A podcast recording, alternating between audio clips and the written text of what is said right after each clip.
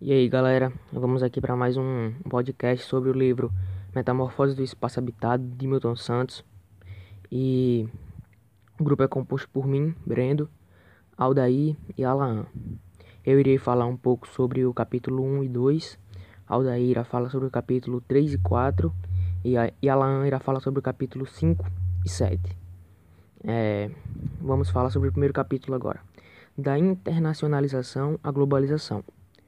Quando nós falamos da globalização em si, nós podemos debater sobre muitas coisas, porque principalmente sobre o capitalismo. Porque o que hoje a globalização é e como ela age depende muito de como o capítulo o capitalismo age no nosso mundo hoje.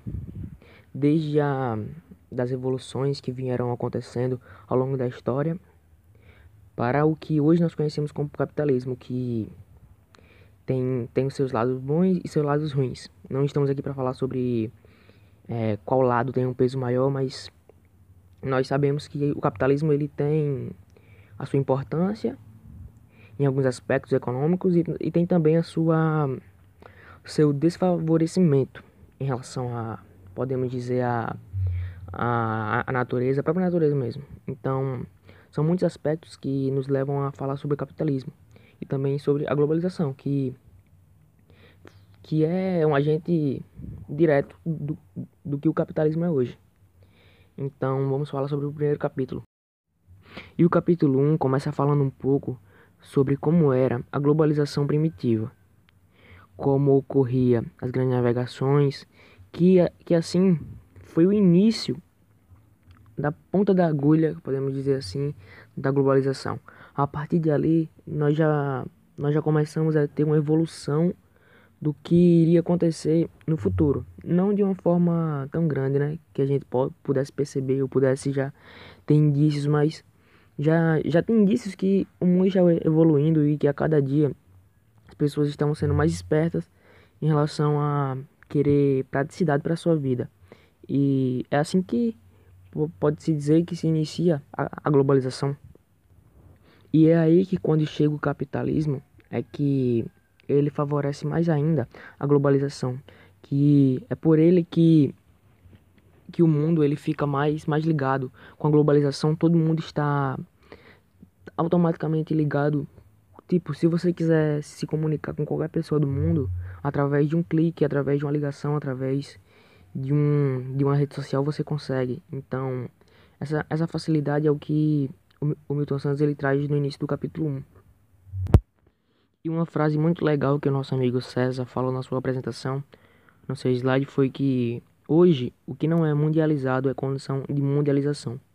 E, e isso é... Seguindo o capítulo 1, Milton Santos descreve um pouco da dificuldade de definição da nossa fase, da época atual que como ela pode ser definida, mas ele define como parte dos grandes processos incorporados nas ciências e nas técnicas. É, segundo Karpik, esse é o período do capitalismo tecnológico que estamos vivenciando. E como dito antes, o capitalismo ele tem os seus lados bons e os seus, os seus lados ruins. Mas devemos tomar muito cuidado sobre os lados ruins do, do próprio capitalismo, que, que nós estamos vendo que aquecimento global, poluição, muita, muita coisa ruim que o capitalismo traz e tipo pode ser irreversível. Então, ele atenta a isso nessa, nesse trecho do, do capítulo 1.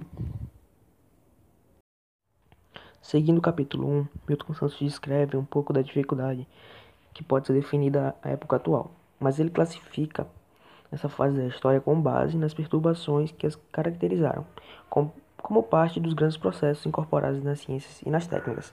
E Karpik, é, segundo ele, segundo Karpik, esse é o período do capitalismo tecnológico que estamos vivenciando.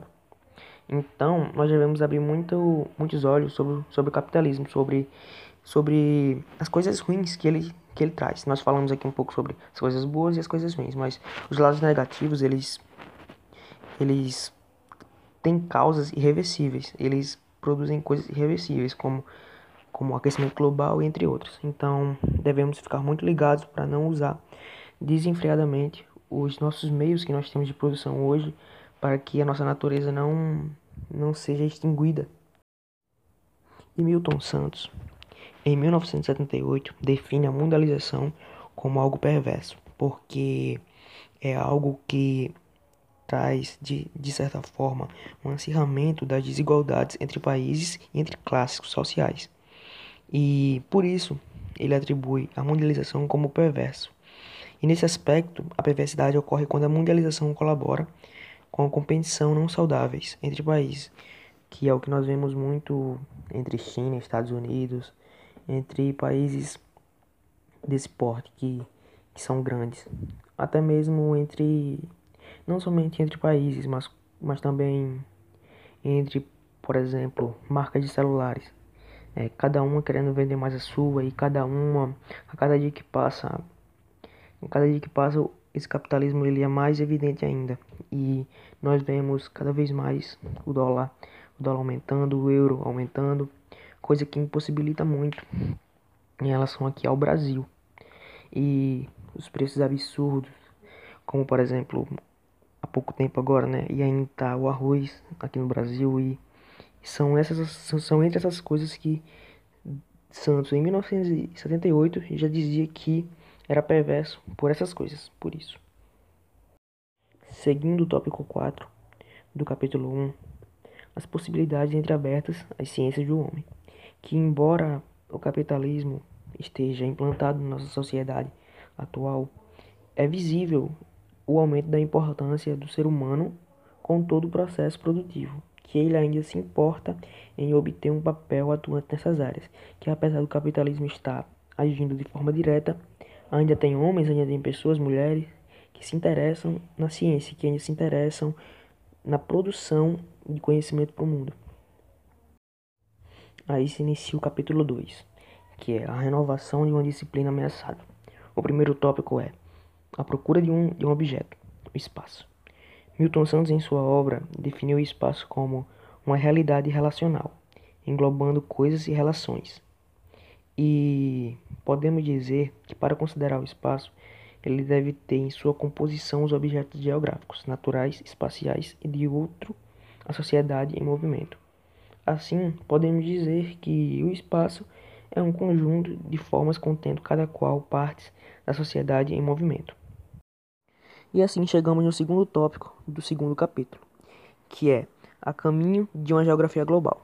A geografia, nós sabemos que ela ainda não, não alcançou um patamar global, podemos dizer assim, porque ainda muitas pessoas ainda não sabem de fato a importância do, da matéria geografia. Só que, porém, é, muitas, muitos, como eu posso falar, muitas ciências já estão incluindo geografia no seu no seu estudo, como por exemplo economia, porque a economia ela, ela, ela varia muito de lugar para lugar. Então, a cada dia que passa a geografia ela tem sido uma, uma arma de estudo muito muito impulsionadora para certos tipos de, de ciências, como sociologia, como eu já citei, a própria economia, e entre outras, entre várias. E é por isso que o título desse tópico é A Caminho. Então, a geografia ainda está a caminho de um patamar global. E assim chegamos nos últimos tópicos do capítulo 2, que é a globalização e a empiricização das categorias, que Milton Santos define a época atual como a melhor base material para se chegar a conceitos universais. Porque hoje nós temos todo tipo de, de conhecimento ao nosso redor, não basta procurar. Então nós temos a melhor base para isso já que a internacionalização colabora para o conhecimento do mundo todo. Nós temos acesso praticamente ao mundo todo e nós podemos ter uma base de dados muito vasta para definir qualquer conceito. Não que seja tão fácil assim, mas nós temos a melhor base de todos os tempos.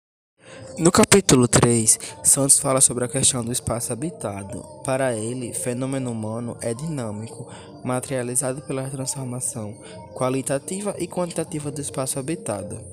Santos destaca que ao longo da história das civilizações, o espaço escolhido pelo homem para fixar a moradia foram influenciado pelas ofertas de espécies vegetais e animais, O translaço da população mundial diminuiu paralelamente ao risco de fome, resultante de safras desastrosas.